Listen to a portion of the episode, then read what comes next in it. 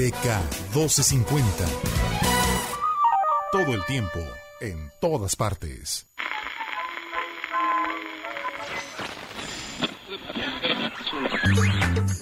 Es la hora donde hablamos de teatro, cine, música y mucha cultura. Mm, eso intentamos, ¿eh?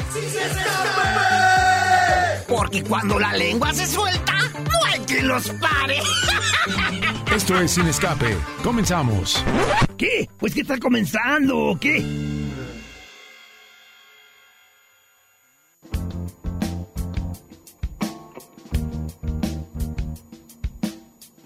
poco de cordura. Un poco de cordura es lo que pido este sabadito lindo, sabadito, sábado 17, amigo. Luis Adams, ¿cómo estás? 7, tómala. Ya se nos va rapidísimo el año, vamos en el tercer mes. Así es. Qué barbaridad. Primavera. Amigo, amiga, amigo, amiga, Radio Escucha de Sin Escape. Esto es una emisión más sabatina de esta emisión que lleva no sé cuántas décadas al aire y con tantos cambios y con tantas locuras, pero también cordura. Y nos da mucho gusto que nos sintonice a pesar de. Yo soy Pablo Garavito, Luis Adams, ya lo presenté. Luis Adams, Pablo Garavito, Sí. Alejandra Gaba- Gaballanes, Magallanes. Iba todo muy bien, ¿verdad, Ale? Alejandra Magallanes en la consola y por supuesto Cristian Cobos deshaciendo esta emisión que siempre estaba hecha con las patas y él viene a darle aquí este pues cintura. Sí. Ni modo, ni modo, amigo. Ni modo. Muy Fíjate bien. que va a haber un programa muy emotivo hoy, fíjate, ¿Por fíjate. qué? ¿Qué pasó? Y tiene que ver con letras, porque uno va a venir un entrañable amigo y conocedor de, de libros, que es Felipe Ponce. Vamos a enlazarnos hasta Uruguay con una escritora maravillosa. Yo no canso de recomendarla. Ojalá leas tú el libro y puedas este, opinar después, porque de repente no sé si yo soy objet- objetivo o no, pero me pasó algo tan curioso, Luis, tú que también me escuchas, me llegó ese libro como recomendación. Ok.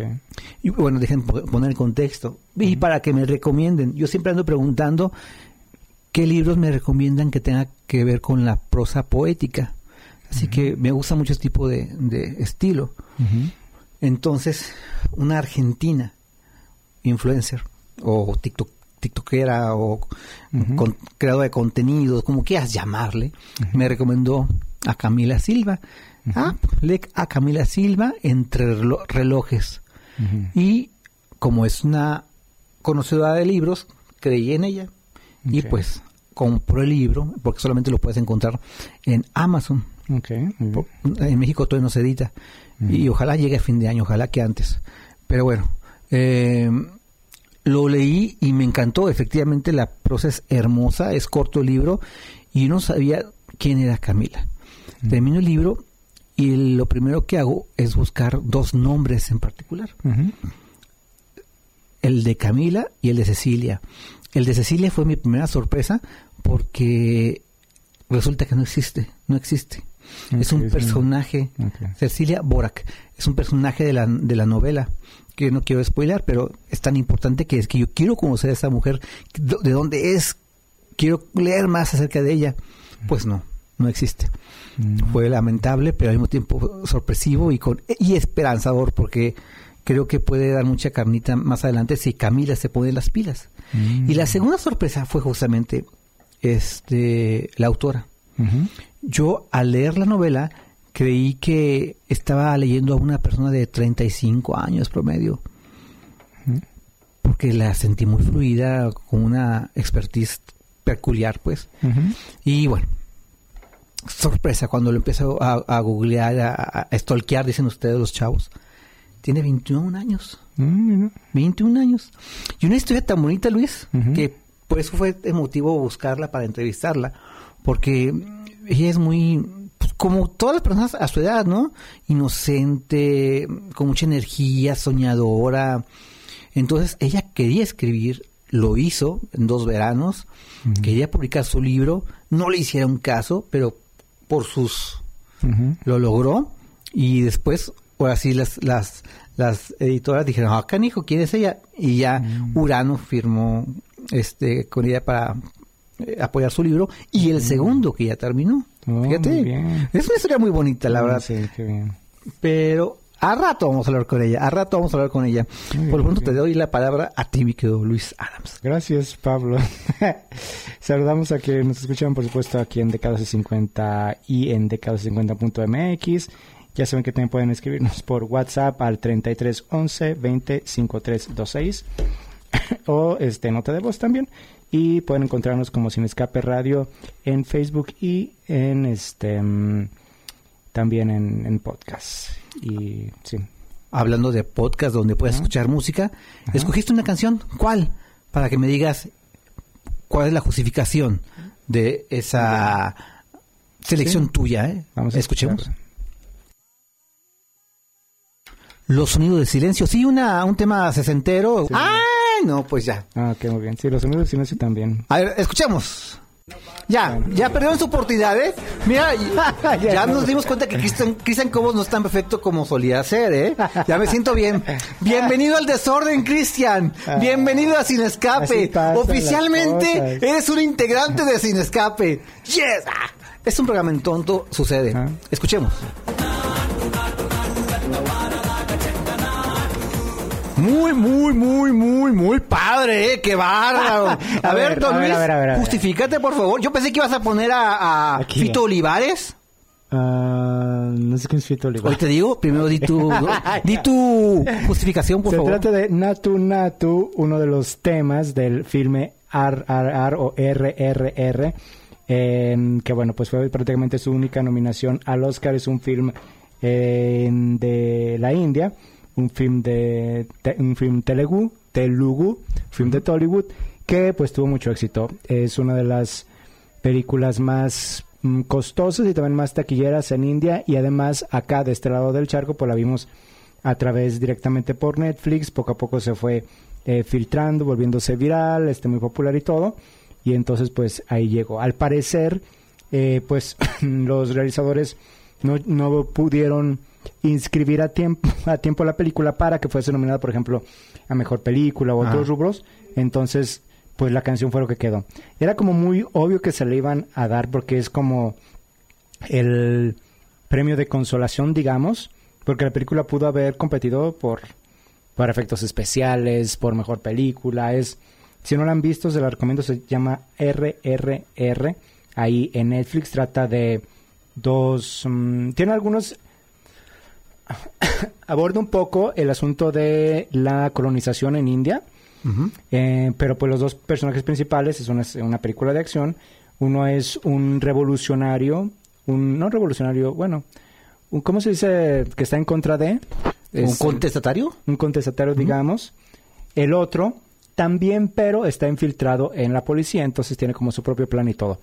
En algún momento de la película, es decir, casi al comienzo, se convierten en amigos, se hacen muy entrañables y todo, entonces es una historia de amistad, es una historia también este llena de acción, la música es excelente, la fotografía, entonces es una película extraordinaria y bueno, afortunadamente fue eh, ganadora ahí, hicieron una presentación ahí en los Oscars de esta de este tema, lo presentó Deepika Padukone, que también es una de las eh, actrices, digamos, mm, favoritas de, de Bollywood también, la hemos visto en Hollywood en Triple X, si mal no recuerdo, y cuando regresó este Vin Diesel, este, no, no se ha acercado tanto a Hollywood como Priyanka Chopra, por ejemplo.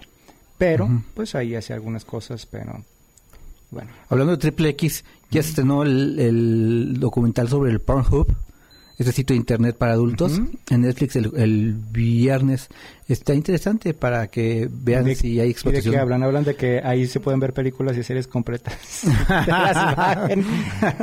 no, fíjate que está- es un trabajo este, periodístico, periodístico objetivo eh, para la gente interesada en el tema. Te decía que Fito Olivares, el músico, él falleció, ayer falleció. Eh, era un eh, músico que creó Juana la Cubana y el Oh. colesterol, entre muchos otros éxitos en la cumbia, ¿eh? Claro. Y murió este viernes 17 de marzo a los 75 años ahí en, en Camargo, Tamaulipas. Así que descansen en Oh, qué paz. triste. Y hablando Sí, de Fito sí, y también de, de Netflix, anunciaron, o ya, eh, sí, este, anunciaron la fecha oficial de, la serie de Fito Pais. El amor después del amor. Qué padrísimo, ¿no? Va a salir en, en abril ya, en abril, esta, esta serie que habla sobre la historia de este cantautor argentino desde sus inicios hasta lo que ahora ha logrado. Y me parece genial.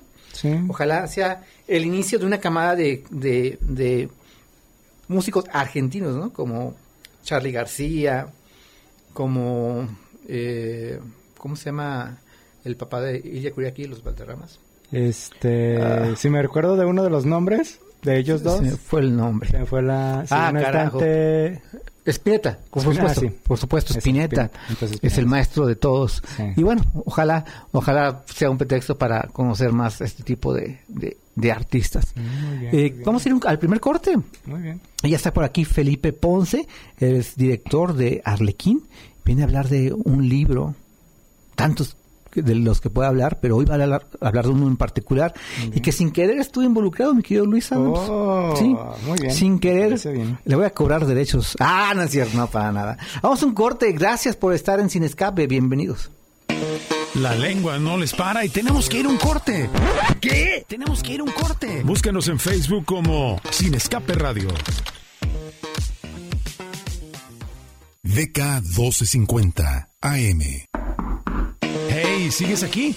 Ya estamos de vuelta en Sin Escape. Comunícate a cabina 33 36 47 83 83 o al 33 36 47 74 81.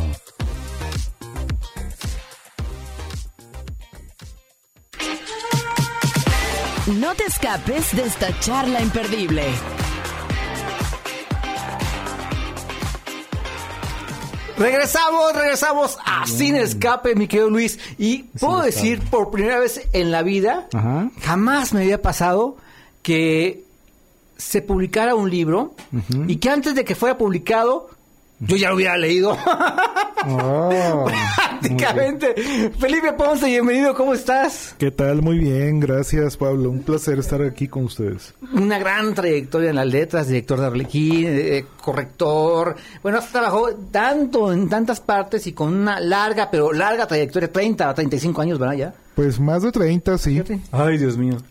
sí. Y hoy en particular viene para hablarnos de esta nueva publicación de Arlequín que se llama Letra Bastarda. Y me justifico, porque, porque leí el libro antes, pues porque en el diario donde yo editaba junto con uh, Dalia Zúñiga, pues nos llegaba estas columnas semanalmente, entonces las platicábamos, Dalia y yo siempre este, en redacción, entonces por eso este pequeño chiste. Qué maravilla que se te haya ocurrido reunir estas, estas columnas. Gracias, sí. Pues mira, el motivo fue que ya, ya sabemos, Guadalajara la, nombraron capital mundial del libro hace pues un añito, ya se va a acabar este, este, esta distinción. Y yo dije, bueno, es propicio reunir ante esta novedad, pues mis columnas que casi todo giró en torno al, al, mundo del libro de nuestra ciudad. Y bueno, otros temas, por supuesto, hablo de otras, de otras, eh, dentro del mismo mundo del libro, pero de otras eh, realidades, lo que iba conociendo más o menos, lo que estaba en el momento, ahí iba cachando cosas, los problemas locales y todo como para, eh, digamos, eh, dar cuenta de lo que pasaba en esos años, 2015, 2019, que finalmente son como la base de, de, esta distinción a Guadalajara. A ver, la distinción me pone muy orgulloso, yo creo que cualquiera, pero sin embargo no dejo de ver que la ciudad está en un atraso, en un olvido, en una situación tan precaria que bueno, pues me da un poco de pena.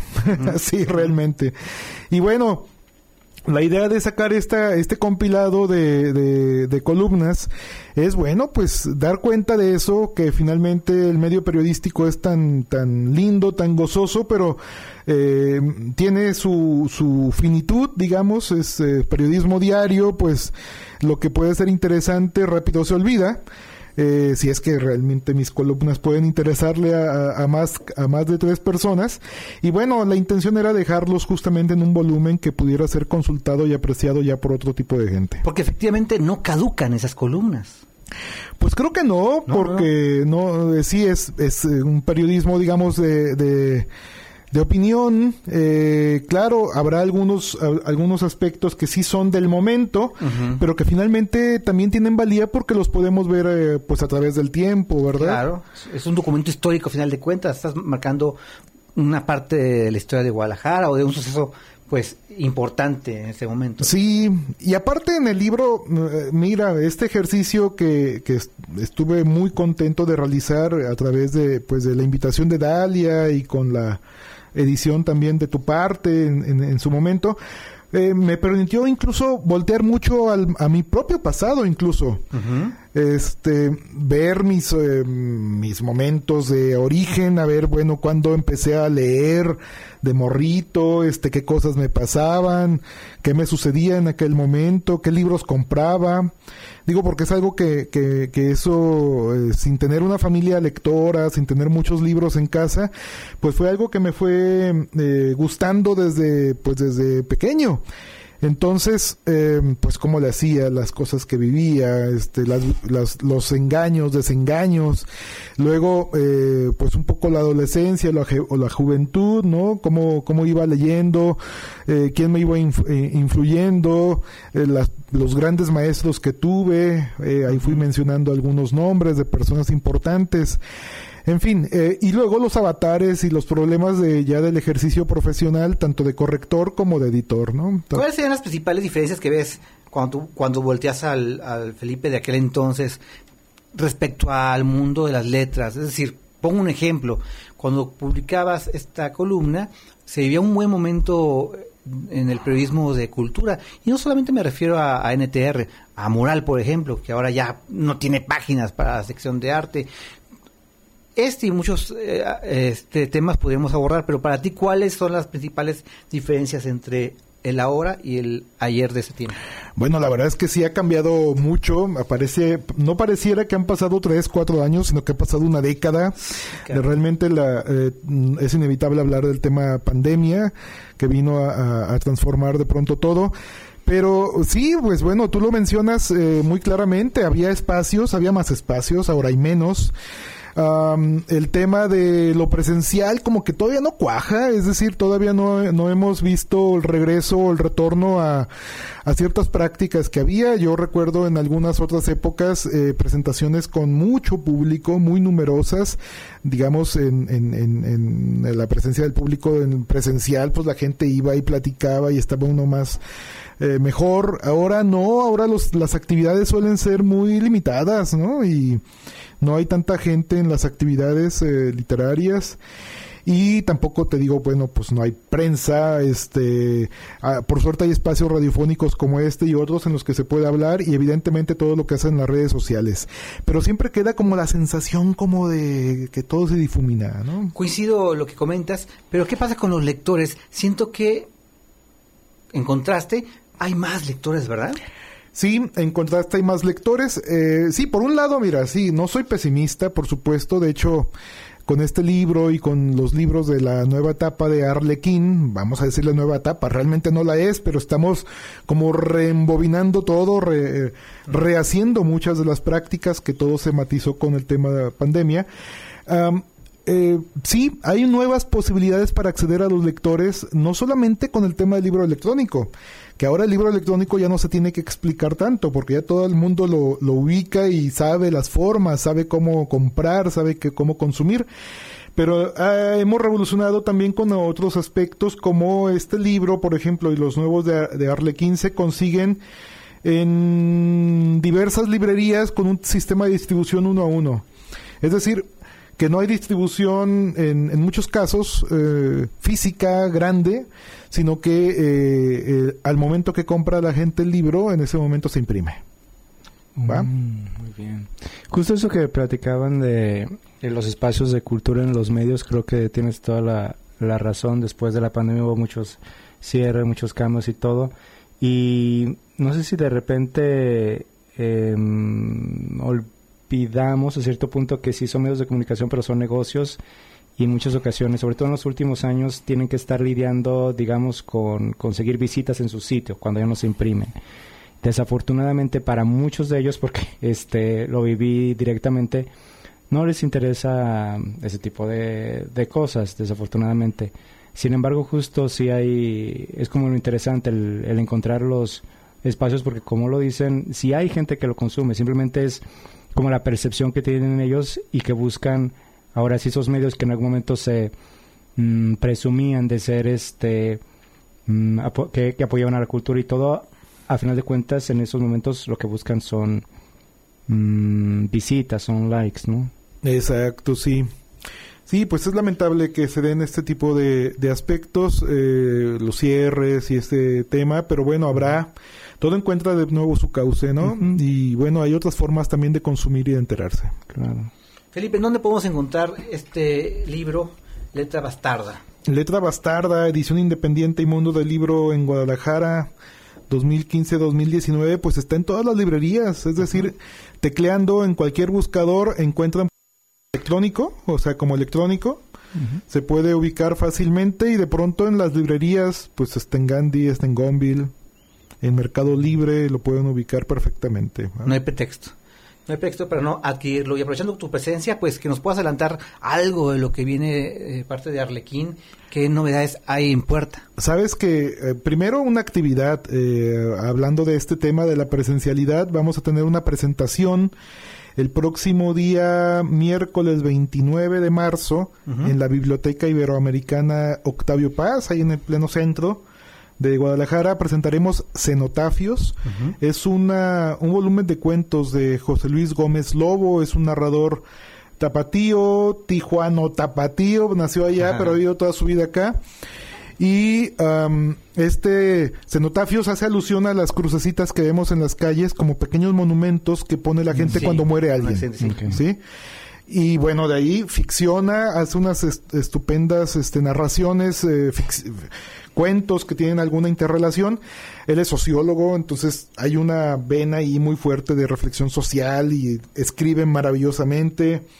Es un gran libro. eh, presentaremos ese día a las 6 de la tarde, el miércoles 29, y estará Mayra Torres de la O y Alejandro Pegueros, que son, no son literatos, uno es periodista, el otro es artista. Nos gusta de pronto que interactúen otras personas que no son exactamente, digamos, del medio editorial, literario, así, para que no sea tan aburrido el asunto, y nos darán sus comentarios ellos, ¿no? Entonces eso es lo más próximo Muy bien. que tenemos para, para presentar y estamos eh, preparando algunas ediciones nuevas. Hay un escritor brasileño que estamos eh, revisando la traducción ahora, que publicaremos dentro de poco. Él se llama Rodrigo Petronio y su libro se llama El último Dios. Ah, bonito título. Bonito título, sí. Hablando de cosas bonitas, ya para finalizar, la portada de Letra Bastarda está padrísima. ¿Quién la diseñó? Ah, pues es, eh, es un diseñador de, de casa, eh, David, eh, David, ah, que se me, se me escapa el, el apellido, David Pérez, colaborado durante muchos años con nosotros, eh, y bueno, pues hay un poco una alusión, eh, pues yo no intervine, digamos, el tema de estar tachando un poco era lo que hacía con la columna, estar ahí tachando lo que a veces me enojaba, me parecía mal. Estar, eh, de alguna manera es la labor del corrector también, ¿no? Claro. Con una manita ahí. Felipe Ponce, muchísimas gracias, muchísimas gracias por haber estado en este cuadrante, en este programa con Luis y un servidor. Vuelve cuando quieras, solo o acompañado. Gracias. Las, eh, las letras siempre serán bienvenidas en este espacio. No, pues agradezco mucho esa disposición. ¿Algo quieras agregar ya para irnos? No, no, pues nada, invitarlos a que a que lean, digo, este, esto no es ficción, esto es, digamos, otro, otro, otra temática, pero sin embargo le puede dejar, eh, pues algo a personas que están interesadas justamente en, en temas de, de edición, Periodismo cultural. libro y periodismo cultural. ¿vale? Así es. Bueno, vamos a un corte. Muchas gracias, Felipe. Vamos a un corte para regresar y hablar de cine. En un momento regresamos a Sin Escape. No le cambies. ¿Tienes un mensaje? Comunícate ahora 33 36 47 83 83 y 33 36 47 74 81.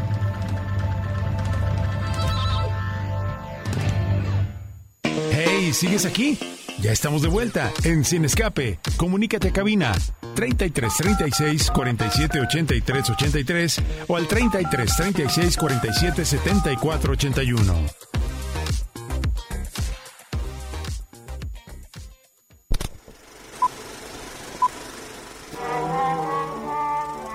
Es momento de apantallarnos.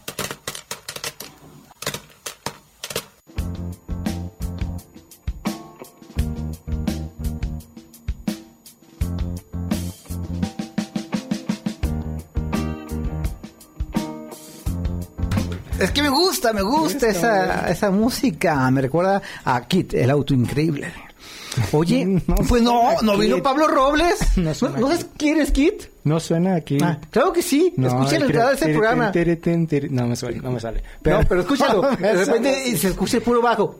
Bueno, bueno. Es otra historia. Te lo dejo a tarea. Cuando llegues a tu casa, antes de que te pongas a ver Teletubbies, escuchas esa canción en YouTube.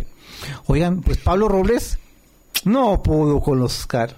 Fue tanta la emoción que ya. que o se le subió o está cansado, ¿eh? No sé, no me quiso responder el teléfono. Bueno. Nada, es cierto. Ya, ya saben que ese muchacho trae la agenda súper saturada.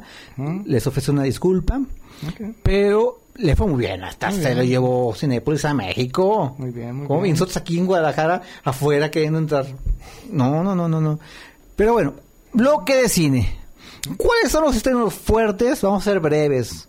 Shazam, la secuela, Shazam. después de la extraordinaria primera parte que muestra el origen de este entrañable superhéroe.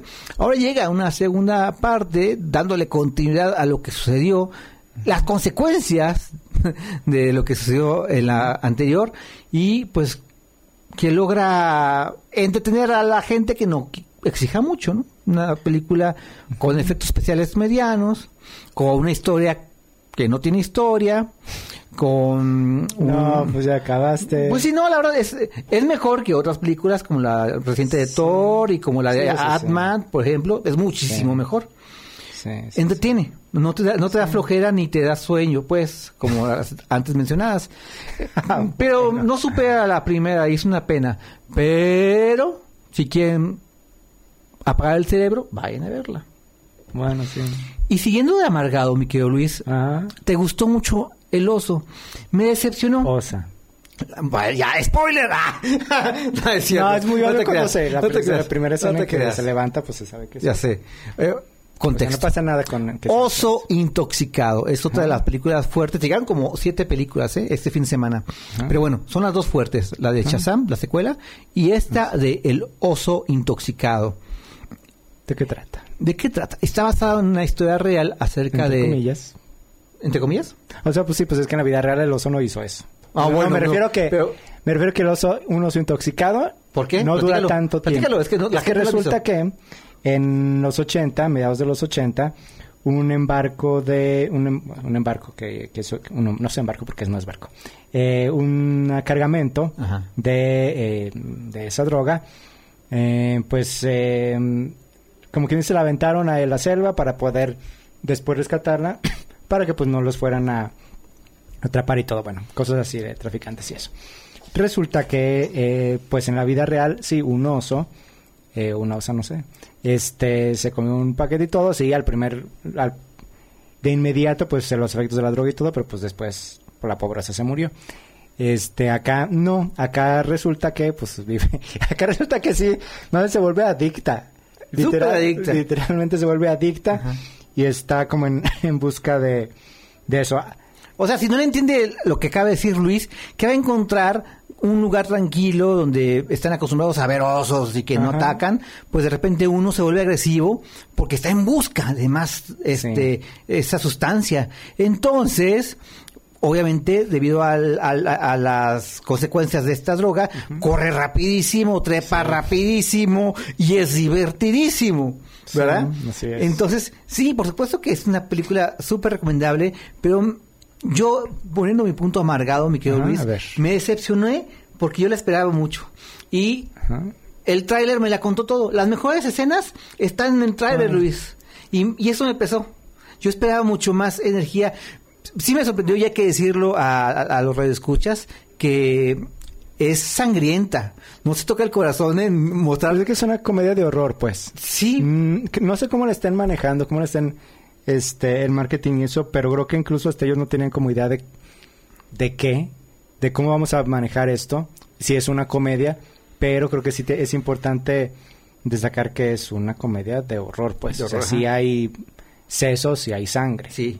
A la menor provocación. Y eso es lo que me gustó. No te lo esperas y tómala. Qué bueno que sucede esto con este, con aquel Y no sé personaje. si te fijaste, y eso lo, me quedó, se me quedó muy grabado, que muchas de esas películas donde el- un oso, un perro, un, este, no sé, un cerdo es el protagonista, o Sonic, eh, los pitufos, etcétera, los humanos como que sobran, estorban y te enfada que estén ahí. Aquí no.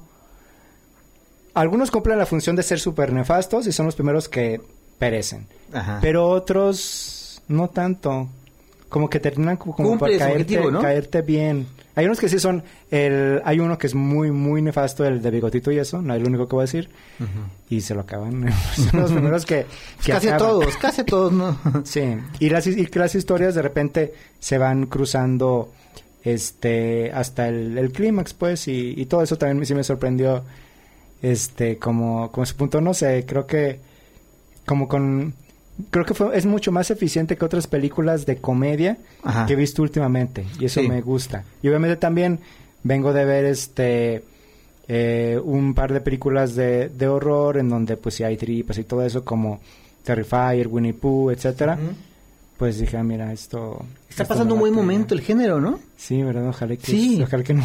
Ya sé que son por temporadas, incluso Scream, Scream también Ajá. es bastante Bien lograda. gráfica. Sí, Sí, digo. y bien lograda. Sí, bien lograda. Entonces, ojalá y que sí, porque, pues sí. Sí, obviamente que sí, en mi caso sí es uno de mis géneros favoritos, entonces me gusta ver como ese tipo de cosas.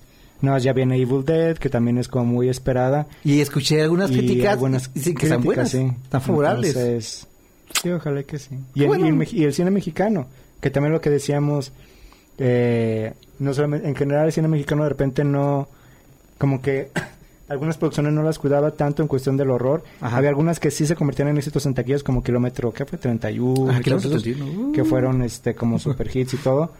Pero de repente como que como que lo ningun- ningunean y si es una película de género como que a veces no la toman en serio. Y aquí, ve cómo estoy ligando, con los Oscar, que justamente la gran ganadora la que todos esperaban y así funcionó que fue eh, todo el tiempo en todo el tiempo en todas partes. Por lo mismo, incluso este Jamie Lee Curtis, ganadora, que fue ganadora de Oscar por esta película también, Que dicen que la mayoría... decía... ah, Perdón, perdón. que muchos dicen que no están de acuerdo con esa eh, esa tuya. Sí, sí, Que digo, era para Kate, Kate Blanchett. Sí, supongo, sí. Pero, ¿cómo te diré? Pues que, digo, sí, Kate Blanchett sí es muy buena actriz y todo, pero esa película era muy... No se hizo para que ganara Oscar, ya lo sé. Pero se nota muy en la fórmula de que, ok, de seguro la van a nominar. Y así fue, pues. Pero acá me, me refiero porque en su... Recuerdo si fue en su, este... ¿Cómo se En su speech o ya en las entrevistas eh, después, que hablaba justamente de eso, que ella es una actriz que pues prácticamente es actriz de género, pues, tanto de, de horror como de ciencia ficción y todo. Y entonces se se le reconoció ahora por una cinta así. Y todo el tiempo en todas partes, pues es una película que no, no encaja en ese asunto, pues no es una película bélica como les encanta, no es de propaganda este del ejército, tampoco es este Moralista o... moralista ni chantajista sentimentalmente de que ah pues el personaje resulta que es ah, es así este es ciego y además no tiene pierna y además una oreja le falta y, y como prácticamente para que en cuanto sepas la hipnosis ya estés llorando. Y esta película no simplemente es es y es lo que me, me llama la atención dando con esa como con RRR y otras que son películas que explotan al máximo eh, los recursos que puede ofrecer el cine a manera de narrativa y sobre todo visual, a no restringirse. Y creo que eso me, me gusta mucho. Obviamente que hay muchas otras películas este excelentes también como que hicieron mucho a un lado la de Colin Farrell que también como todos estaban ¿Ya la viste? todo. no ¿Cómo se llama la película? se llama no me acuerdo Ah, es una es de amistad Te pasé el, úsalo, amistad te pasé balón porque yo, yo soy muy malo para los títulos. Pero qué maravilla de película, amigos. Creo que sigue en cartelera en pocas salas. La isla, ahorita nos dice el título completo. Es una película entrañable acerca de, de dos personas que de repente uno de ellos, amigos, eh, dice, ya no te soporto. Aléjate de mí. Y se lo demuestra de muchas formas de que no quiere que se le acerque ni un centímetro. Entonces, la relación entre ambos actores, la fotografía... Los el- espíritus de la isla. los, es- los espíritus de la isla. Es una película maravillosa, Luis. Vela. De veras, vela. Por la hipnosis, digo, sí, me late, pero no sé si lo voy a sufrir, porque justamente ese asunto y que me parece como muy realista el hecho de que, y es que sí pasa en la vida, a veces hay gente que, que como que es muy cercana y, y se acaba. A veces ni, ni te dan explicación, o a veces tú no sabes cómo explicar, como en el amor, Aquí, exacto. Acaba, sí, sí. o no sé. Acá sí explica, ¿eh? Y está justificado. Ok, muy está bien. padrísimo. Bueno, ah, bueno, no bueno, te soporto por esto, o no quiero verte por esto. Ajá. Y lo entiendes, es, es- es cierto. Que está en también su como que de repente las relaciones de amistad en, en el cine, sí hay películas sí, este, a lo mejor memorables, están By Me o, o las clásicas películas de los amigos. Este, Que por cierto acaba de estrenarse en. Netflix, ¿eh? De llegar a Netflix Mm, esa bien, muy bien. hermosa película. Pero de repente como que no reflejan tanto como en la vida real y debería hacerlo porque está como más inclinado al, al asunto del romance, de que las, las relaciones de amistad también requieren un esfuerzo y mucho, y requieren comunicación, requieren este muchos elementos que de repente dices, no, pues es mi amigo, o sea, todo vale, todo. Y no, o sea, es también estar cultivando pues la amistad. Entonces creo que por ahí va un poco ese asunto, me imagino, por lo menos en experiencias personales, eso que sí es algo que en un momento dices, pero es que pues ya se... Checa, pues chequen esta película. Muy bien, muy bien. Es contemplativa, es de repente media lenta, pero no tienes idea la fotografía, la, el sonido, no, todo está perfecta esa película. Yo la verdad no tenía ganas de verla, la vi por trabajo y no me arrepiento, es maravillosa. Eh, ¿De la ceremonia te, te gustó algo? Yo, estuve contento. ¿Sí? Hablando de flojera, yo no quería ver la ceremonia después de los últimos Ujú. tres, cuatro años que han ido en declive, ¿no? Entonces dije, después de lo que pasó con Will Smith, seguramente van a, a hacer otro escándalo para, para jalar público. Pero no, afortunadamente no se fueron por ese lado, eh, apostaron por otras cosas y se me hizo una ceremonia muy fluida, muy este amena, muy entretenida. Sí, el, el conductor no, no es memorable lo que hizo, pero la pasé bien, cumplió, cumplió. Y esta chica, esta Lady. Gaga, Ah, ah, sale el oso. Ah, innecesario, ejemplo. ah, Sí, o sea, fue una- ¿verdad? Fue un golazo. ¿Cuánta gente, no? ¿Cuánto Sí, dinero no. ganaron con eso? Pero bueno, Lady Gaga, esa interpre- interpretación estuvo increíble. De verdad que. Sí, que sí, sí. escuché buenos comentarios. Pues la ceremonia estuvo bien, dan, me entretuvo. Mm. Y bueno, empezamos con el, el pie derecho, sabiendo lo que iba a suceder. Sí. Guillermo del Toro. Sí, Guillermo del Toro. Y con- te fijaste que nadie, nadie de Guadalajara destacó la importancia del, del premio, más allá de la típica cabeza, ay, el mexicano. No, por Dios, en la película Sí, están involucrados un- una cantidad enorme de jaliscienses, de mexicanos, Sí. que qué pena que no se haya podido destacar. Me da tristeza. Sí, sí, es como el, me imagino es un poquito como el esfuerzo que se ha hecho justamente aquí eh, con tantos, tantas directoras y directores que han trabajado en la animación, ¿no? Desde, pues me René Castillo. sí, exacto. Eh, Carla, ¿Carla qué? ¿Castañeda? Mm, Perdón, ahorita olvidé el apellido. Este, pero sí, digo que sí, muchos, muchos estuvieron ahí involucrados y Muchísimos. me parece bien. Y me parece bien también que no haya ganado Disney en animación esta vez. ¿Estaba nominado? Sí, ¿verdad? Sí, claro. En algún momento siempre está nominado, ya lo sé por qué digo eso. Pero sí, por, pues, ¿Tú estuviste de acuerdo con toda la ceremonia, con Pues, las premiaciones? Sí, digo, lo de Brendan Fraser era como muy obvio Ajá. y era pues esa historia de redención. Eh, así que eso también era como muy muy obvio. En, en actriz, este, también... No, pero Jamie Lee Curtis era actriz de reparto. De reparto. De reparto. Y Kate Blanchett más bien perdió con, Ah, dije Blanchett, con, es este, cierto. con Michelle June. Tienes razón. Este, pero sí estuvo bien. Estuvo estuvo bien y todo, pero pues sí, estuvo agradable. y sí. Bueno. Vamos a hacer un corte ya. A hablar ya de cine. No es lo mismo sin Pablito Robles, la verdad, porque no nos deja hablar y cuando hablamos se siente bien. ah, No, ya la siguiente habrá que semana se va a reincorporar con nosotros. Eh, ya, estamos a punto de irnos, pero está ya Camila Silva desde Muy bien, Uruguay. bien. Antes de eso, una última recomendación Claro. de en este Netflix hay varias cosas. Hay una eh, que se que les voy a recomendar. Es una como documental falso es de la BBC eh, y que mm, la- es una comedia británica digamos aquí lo divertido es se, se llama La Tierra según Filomena Ah, divertidísima. Sí. ¿Qué puntadas avienta, sí? y la actuación es excelente, este, porque ella es muy, muy firme con lo que va a decir. Ajá. y es- Tenemos que ir a un corte. Búscanos en Facebook como Sin Escape Radio. Ya estamos de vuelta en Sin Escape. Comunícate a cabina 33 36 47 83 83 o al 33 36 47 74 81. Entre líneas.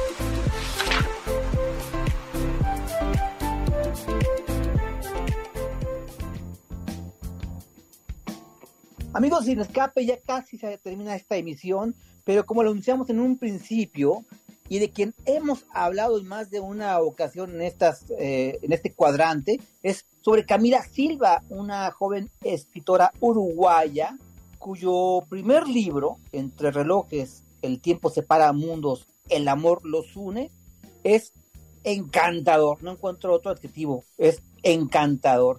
Ya hicimos una reseña al respecto en, esta, en este espacio, pero ahora tenemos la fortuna de que sea ella quien nos hable sobre esta publicación, que pues realmente es, es muy, muy joven la publicación como ella, 21 años, si no me equivoco. Bienvenida Camila, ¿cómo estás? Desde Uruguay. Sí, muchas gracias. Primero que nada, muchas gracias por la invitación. Es una alegría estar acá. Y mm, sí, acá estamos de Uruguay. em, así que nada. Fíjate que en, en una de tus páginas del libro, la protagonista agarra una publicación, la abre y empieza a leer.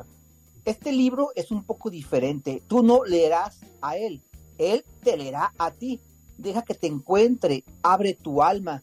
¿Te das cuenta que realmente hablabas de tu propio libro, Cecilia? Perdón, Cecilia. Este, Ca- Camila. Eh, bueno, en realidad no. Para mí, eh, estaba hablando de, de un personaje más. Para mí, Cecilia Borac, que es esa escritora que ayuda a Lina, la protagonista, en su camino de sanación, digamos. eh, para mí era un personaje más, un personaje especial que, que participó de la historia de esa manera, a través de su libro. Sin embargo, yo te confundí con, con Cecilia ahorita porque siento que es la misma. Y yo por lo menos como lector eso sentí cuando estamos eh, leyendo párrafo tras párrafo desde un inicio, nos cautivas y nos atrapas. El libro, la historia se vuelve nuestra de una u otra forma. Bueno, me alegra que, que lo sientas así. Sí, la verdad, mucha gente me ha escrito diciéndome cosas parecidas y, y me re sorprende porque, claro, es mi primera novela, es mi primer contacto como más cercano con, con tanta gente a través de lo que escribo, porque si bien antes publicaba cosas en Instagram, como que no es lo mismo la, la masividad. Em, pero sí, me, me re sorprende porque, claro, como, como escritora nunca, nunca te esperás cuál va a ser la retroalimentación de, de los lectores y la verdad fue, o sea, sí sigue siendo muy sorprendente porque justamente eso, a veces me dicen cosas que yo le diría a, por ejemplo, Cecilia Borac, o sea, esa escritora ficticia de la historia y, y nada, es como, no, no puedo llegar a, a procesarlo. Eh, ¿Cómo defines eh, esta publicación en cuanto a su historia? Se me hace injusto para los lectores decirles de qué trata. Entre menos sepan, es mejor. Yo podría decir que es una novela sobre el amor propio o la búsqueda de uno mismo. Para ti, ¿qué es este libro Entre relojes? Bueno, eh, sí, sabes que mucha, mucha gente ha dicho eso, o otros influencers o personas que hacen reseñas, de las cosas que dicen es esa. Lo mejor que puedes hacer es empezar a leerlo sin saber mucho de la trama, porque incluso la sinopsis tampoco es muy eh, descriptiva o muy. no adelanta mucho, simplemente introduce a la protagonista. Entonces, eh, yo a mí me gusta pensar que el libro es un espejo, o sea, te va a mostrar lo que, lo que resuena contigo. Sí, eh, los temas principales es el amor propio, yo lo escribí con esa eh, perspectiva, digamos. Eh, toca otros temas más como la salud mental, se, introduje, se introduce perdón, como un tinte de magia, que eso es como... eso está para cada lector, como se interprete cada uno. Pero, pero sí, yo diría que el tema principal es el amor propio, la, el perdón y la, resiliencia y la capacidad de transformación, porque eso es lo que hace Lina, a fin de cuentas, se, se está transformando todo el tiempo para, para, reencontrarse con sí misma. Y saben qué es lo mejor, amigos, amigas eh, de Sin Escape, es que la forma está escrita de una manera tan, tan natural, tan transparente, es prosa poética. Sin embargo, eh, no se siente forzada. Eh, no siento que sea una chica queriendo conquistar al lector con ciertas metáforas forzadas, sino que Camila Silva logra de una manera fluida enamorar, iba a decir en cada palabra, pero mejor estoy exagerado, pero sí en cada párrafo. ¿Cómo fue este proceso? Porque eh, poeta, poeta, poetisa no eres, no te consideras poetisa. Sí, tengo un complejo con, con la etiqueta porque eh, sí, la verdad, sinceramente, esa eh, soy yo. Mi forma, mi, mi, parte más genuina está puesta en ese libro y en todo lo que escribo porque siento que es la parte más, eso, más genuina que tengo porque es la manera en la que sé expresar eh, con total honestidad y franqueza lo que siento, las cosas que pienso, cómo veo el mundo. Y yo, o sea, mi proceso fue cambiando, que creo que es parte de, un proceso, eh, la transformación. Y mm, yo cuando empecé a escribir, o sea, yo escribo desde muy chiquita, desde que aprendí a escribir en la escuela, em, empecé escribiendo como relatos cortos em, o cuentos. Después, entrando en la adolescencia, fue mutando como a, cosas más cortas, como reflexiones, porque la adolescencia es una etapa muy movida en, en la vida de todo el mundo y la forma que yo supe canalizar todos esos cambios y las cosas que me estaban pasando fue a través de la escritura. Entonces eh, escribía cosas así como más bien cortas que me surgían de repente y las escribía en las notas del celular y las dejaba por ahí. Y eso, eh, a medida que fueron pasando los años, después me di cuenta que eso podría acercarse a la poesía, a la poesía de verso libre, que, que hoy en día está, es muy común que cada vez más gente eh, entre en contacto con eso, lo que está buenísimo porque es como la antítesis de lo que nos enseñan en, la escuela y en el liceo, en, o sea, en las instituciones, lo, eh, de lo que se trata la poesía, eso estructurado, con rima. Em, esto era otra cosa, entonces a medida que me fui entrando en ese mundo, fui descubriendo que eso quizá tenía que ver eh, más de lo que pensaba con la poesía.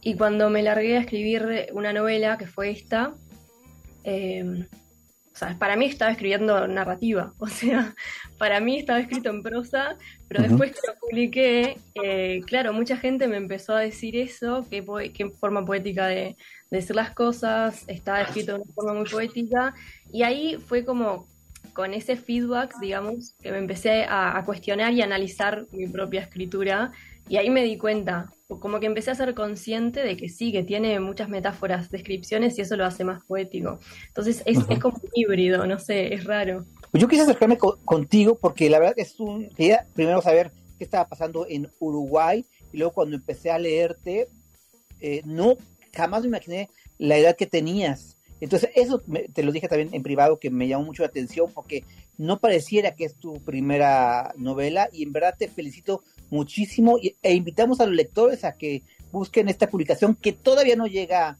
eh, físicamente a México, pero a través de Amazon pueden conseguirla, ¿no es así? Correcto.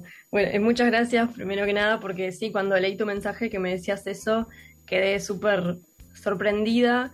Em, ya algunas personas me lo han dicho, pero en general me conocen antes de leer el libro, entonces que, saben que no tengo esa edad. Pero es, me resulta eso muy curioso que vos de otro lugar de Latinoamérica, sin tener idea quién era yo, te encontraste primero conmigo a través de, la escritura y después te enteraste como un poco del contexto, de dónde salía eso. Está buenísimo. Que, la verdad no importa, porque así como yo me sorprendí, eh, podríamos decir que al ser recomendada en TikTok o redes sociales, va ubicada para jóvenes esta novela. Sin embargo, yo tengo 47, 48 años y quedé igual de, de, de, encantado con este, esta publicación. Es decir, todo lector va a amar este libro, lo garantizo yo. Búsquenlo, se llama Entre relojes, el tiempo separa mundos, el amor los une. Y ya Camila acaba de terminar de, escribir su segunda publicación. Sé que no vas a querer adelantarnos nada. Yo espero, deseo y pongo una veladora porque sea sobre Cecilia Borac. Por favor, por favor. El tiempo me dará la razón, pero ahí tienes un excelente personaje. Y como te lo dije al principio de la charla, Cecilia, eres tú en realidad, aunque no me lo quieras aceptar. Estoy de acuerdo que es un personaje que tiene mucho potencial y es, como una puerta que se puede abrir y creo que pueden salir muchas cosas de ahí. Camila Silva, muchísimas gracias y agradecemos tu tiempo. Ya se acabó el programa desafortunadamente, pero es un honor haberte conocido por este por esta entrevista y esperemos tener más contacto. Bueno, muchísimas gracias a ustedes, la verdad me encantó estar acá un honor. Gracias Camila Silva y a ustedes también muchísimas gracias por sintonizar sin escape. Luis Adams en la coconducción, Cristian Cobos en la producción y Alejandra Magallanes aquí en la consola. Hasta el siguiente sábado. Ofrecemos una disculpa por el caos radiofónico provocado. Yo hasta aquí llegué. Adiós. Hey, hey, hey, pero estamos de regreso la próxima semana con más información. Te esperamos a la misma hora por DK 1250 AM. En el baño, me acuerdo mucho de este. Muy buenas tardes.